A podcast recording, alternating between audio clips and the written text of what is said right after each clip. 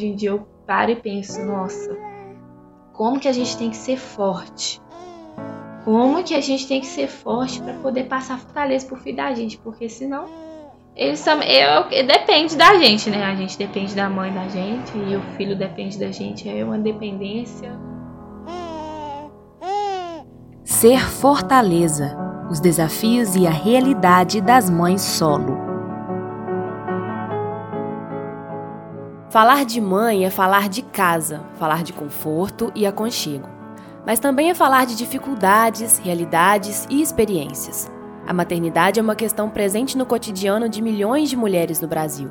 As vidas, experiências e histórias dessas mães são pautadas por turbilhões de acontecimentos e sentimentos, principalmente das que desempenham o papel de mãe solo.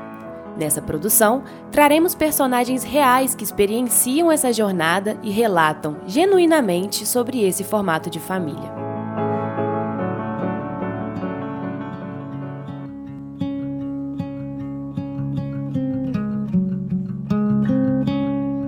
São mais de 11 milhões de mães solo no Brasil, segundo dados divulgados em 2021 pelo IBGE, o Instituto Brasileiro de Geografia e Estatística. Essa é uma configuração familiar que foge do tradicional imposto pela sociedade, às vezes por escolha da mãe e, na maioria dos casos, pelo abandono paterno. Independente do motivo, manter o diálogo com os filhos sobre o nicho familiar é de extrema importância. Para Mariana Tiso, graduanda em História na Universidade Federal de Viçosa, o conceito de família se figura em diferentes formatos, e ela se esforça para transmitir isso à filha. A gente conversa bastante sobre que existem várias configurações de família, independente né, se a nossa fosse a, a hétero tradicional.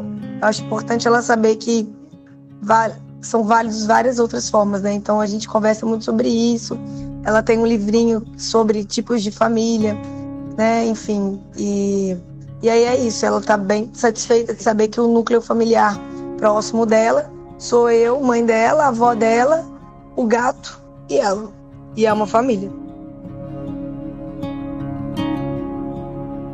Com o surgimento e legitimação dessas novas estruturas familiares, surgem dúvidas se a ausência do pai exerce uma grande influência no crescimento da criança e usam até como desculpa para invalidar o esforço feito por uma mãe solo. No entanto, é comprovado que o abandono parental, seja da figura paterna ou materna, causa consequências na vida de uma criança em desenvolvimento. Segundo Katia Cruz, psicóloga puerperal em Viçosa, os novos formatos de família são tão válidos quanto os tradicionais, porque o desenvolvimento saudável de uma criança se dá por uma boa estrutura familiar e uma base que ofereça segurança. Os novos formatos de família da sociedade atual, é, ela é muito diferente né, daquele formato tradicional, pai, mãe, filho, né? Hoje existem vários formatos diferenciados de família e isso também não descaracteriza uma família. Ou seja, é, nós sabemos né, que a criança ela precisa de uma base, ela precisa de uma estrutura que possa oferecer segurança para que ela se desenvolva de uma forma saudável. É, então, assim, é, essas pessoas né, que estão à volta dela, que a gente chama de família, é que normalmente vão oferecer esse ambiente, essa base, essa estrutura.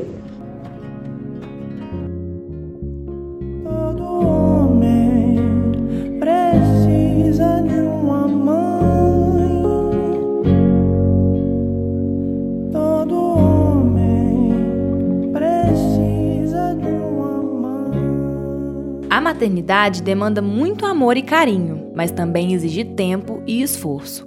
Muitas mães não conseguem terminar a escola ou até mesmo saem dela por medo do julgamento ou por não conseguirem conciliar maternidade e estudo. Prova disso é que em 2016, 35% das 610 mil mulheres com idade entre 15 e 17 anos eram mães e estavam fora da escola. Os dados são da pesquisa realizada em 2016 pelo IBGE. Apesar dos desafios, Alexandra Gonçalves, estudante de pedagogia da UFV, ficou um ano sem estudar depois que a filha nasceu, mas conseguiu finalizar o ensino fundamental e o médio através do EJA, a Educação de Jovens e Adultos. Depois da Ana, eu ter ficado um ano sem estudar, eu entrei na escola de novo E fiz o nono ano, fiz o primeiro, tudo na escola regular. E quando eu estava entrando no segundo, eu resolvi fazer a EJA, porque eu fazia faxina, eu vendia bombom, eu gostava de fazer minhas coisas, eu gostava de ter meu dinheiro. Eu terminei o ensino médio fazendo EJA, porque eu precisava trabalhar e o ensino regular tava me, eu estava me sugando muito, eu não estava conseguindo acompanhar, né? Por ser mãe, ter casa, ter que trabalhar, esses, esses conflitos.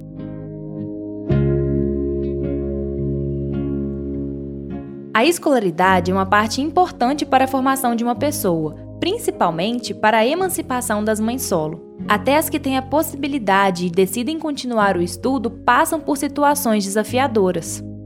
Ao fim da sua gravidez, Jamile Gomes, vereadora de Viçosa, sofreu com a falta de empatia por parte dos seus professores e também se sentiu desamparada pela forma como a licença maternidade era aplicada para os estudantes. Já no final da gestação, quando eu sabia que a Alice ia nascer, eu comecei a pegar poucas disciplinas. E aí foi aí que eu comecei a ficar indignada um pouco com as instituições, porque a, a licença maternidade para estudante era de três meses e não era uma licença que, que abonava as faltas, né? Eu levava os trabalhos para casa, então eu tinha que continuar fazendo os trabalhos. E algumas vezes, inclusive, eu tive que vir para participar de uma apresentação de trabalho ou de uma prova, sabe? Isso durante a licença, porque alguns professores não abriam mão disso, sabe? Um estudo publicado em 2019 pelo Instituto de Pesquisa Econômica Aplicada, o IPEA, aponta que quanto menor a escolaridade da mãe, maior a dificuldade para o filho se alfabetizar, trabalhar de forma remunerada e também lidar com tecnologias. Essa análise reflete mais uma sobrecarga das mães, que além das dificuldades sofridas para conseguir uma formação, ainda carregam a responsabilidade pelo futuro dos filhos.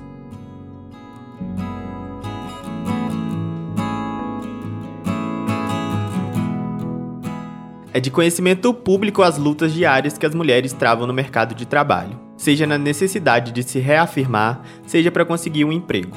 Em 2020, uma pesquisa também realizada pelo IPEA mostrou que a participação das mulheres no mercado de trabalho é a menor em 30 anos. Infelizmente, essa realidade só piora quando se fala de mãe solo.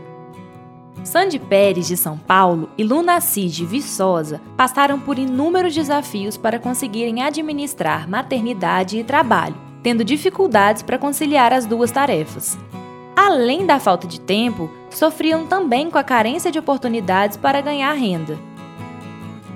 Estava trabalhando, mas não era registrada antes de saber que eu estava grávida. Quando eu descobri que eu estava grávida, eu fui mandada embora, sem direito nenhum, né?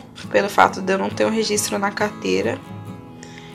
E eu tive que fazer bico, porque ninguém queria contratar uma grávida, ainda mais mãe solo. É, eu sofri muito, tive que fazer muitos bicos para poder comprar as coisas do meu filho. Eu trabalhei até os oito meses de gravidez. Eu aproveito quando ela tá pra casa do pai dela, né? Aí dá pra mim ir, ir, ir, fazer uma unha da cliente ali, fazer um cabelo na casa da pessoa, até fazendo uma faxina mesmo, também trabalhando com minha mãe às vezes.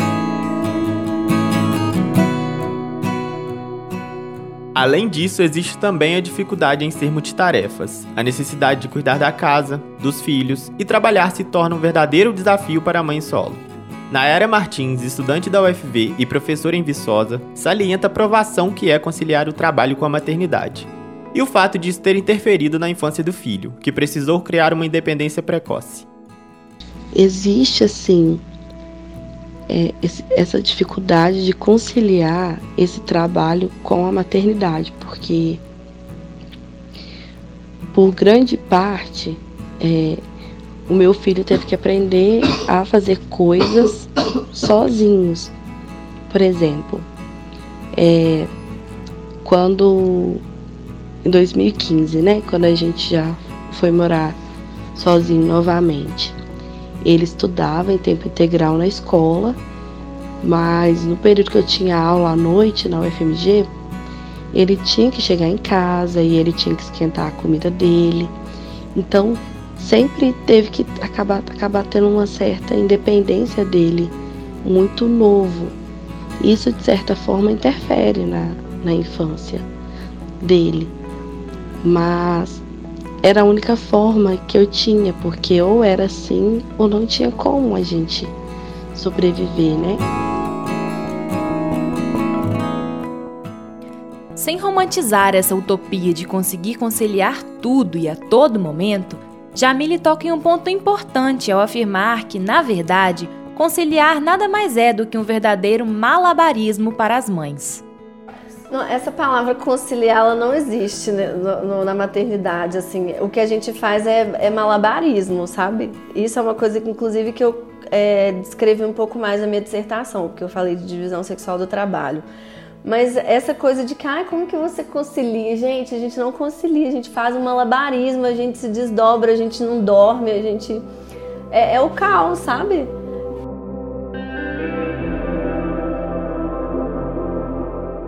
Raramente as pessoas se preocupam em pensar que essas mães também merecem momentos de diversão e lazer, a possibilidade de espairecer e ter um momento para si.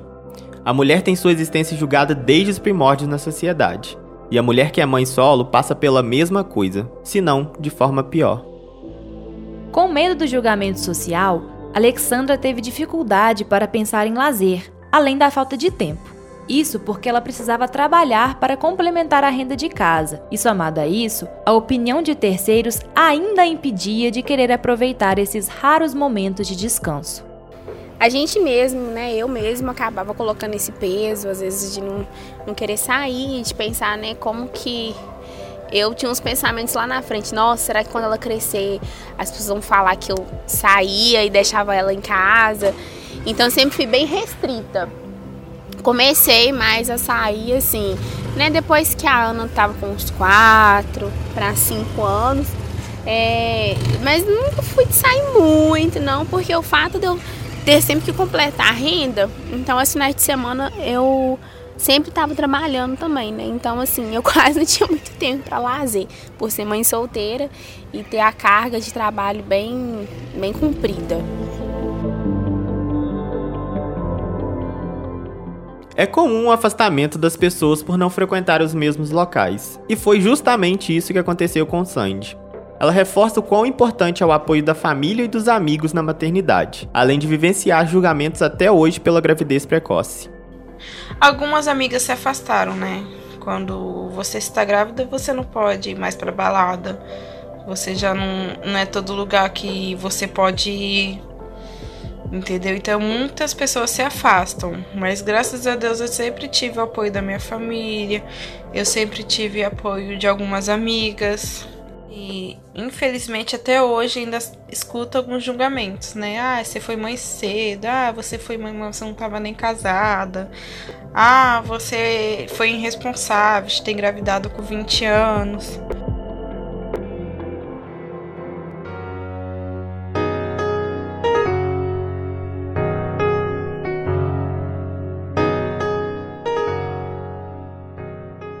Desamparo das mães solo por parte da sociedade é vivenciado diariamente, especialmente no quesito políticas públicas. Além de lidar com o julgamento da sociedade, essas mulheres ainda precisam lutar o dobro para ter um mínimo de direitos garantidos. A psicóloga Kátia Cruz lamenta a defasagem de políticas públicas para as mães solo e questiona como o julgamento da sociedade interfere na discussão dessas políticas. Falar em políticas públicas para mulheres já é um grande desafio. Falar de políticas públicas para mães solos, mulheres mães solos, é um desafio ainda maior. Bom, é, é, a maternidade por si só, ela já é muito solitária. A mulher que exerce o papel de mãe solo, ela acumula-se muitas funções, uma infinidade de funções, além da função principal e quase que exclusiva né? essa função principal quase exclusiva dessa mulher, né? que, que vai, vai criar esses filhos sozinha. E a sociedade muitas vezes ela culpa essa mulher, ela condena essas mulheres. Né? São mulheres que são vistas pela sociedade como mulheres irresponsáveis, mulheres que não se cuidam, né? que levam uma vida desregrada. Né? Então, essa mesma sociedade né, que julga e condena essa mulher, como é que essa sociedade vai lutar por políticas públicas para essas mulheres. No âmbito de Viçosa, existem alguns programas sociais que têm como objetivo o acolhimento das mulheres. Um deles é o das mães solo. Através deste, as mães recebem um valor simbólico do programa Renda Mínima. Segundo Sirlene Maria da Silva, assistente social do CRAS Municipal, o programa oferece também apoio emocional às famílias. Nós temos aí o programa Renda Mínima, né?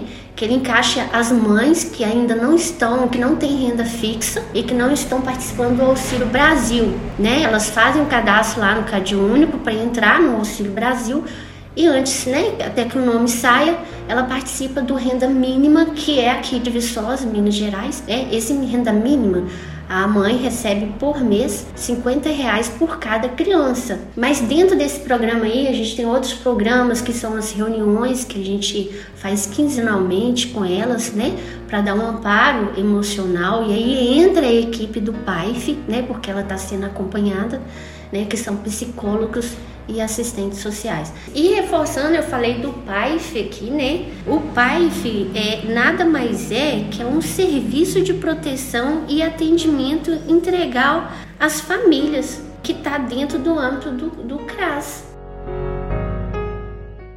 Embora existam políticas que auxiliam as mães solo, a realidade ainda está longe de ser satisfatória, pois os benefícios ainda precisam ser condizentes com as necessidades passadas por elas.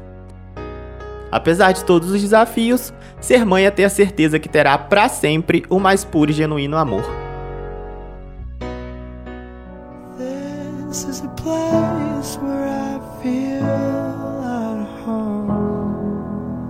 E como é olhar pelos olhos de quem foi criado por uma mãe solo?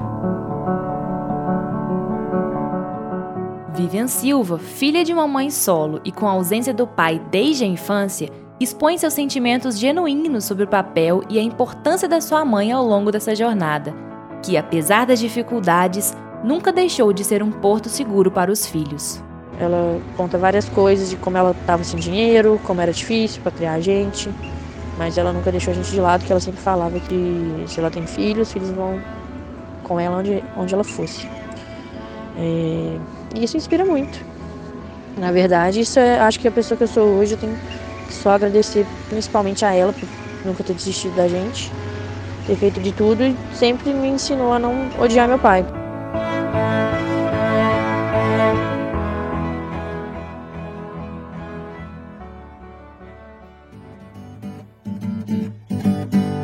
Maria, Maria é um dom, uma certa magia, uma força que nos alerta. Uma mulher que merece viver e amar como qualquer.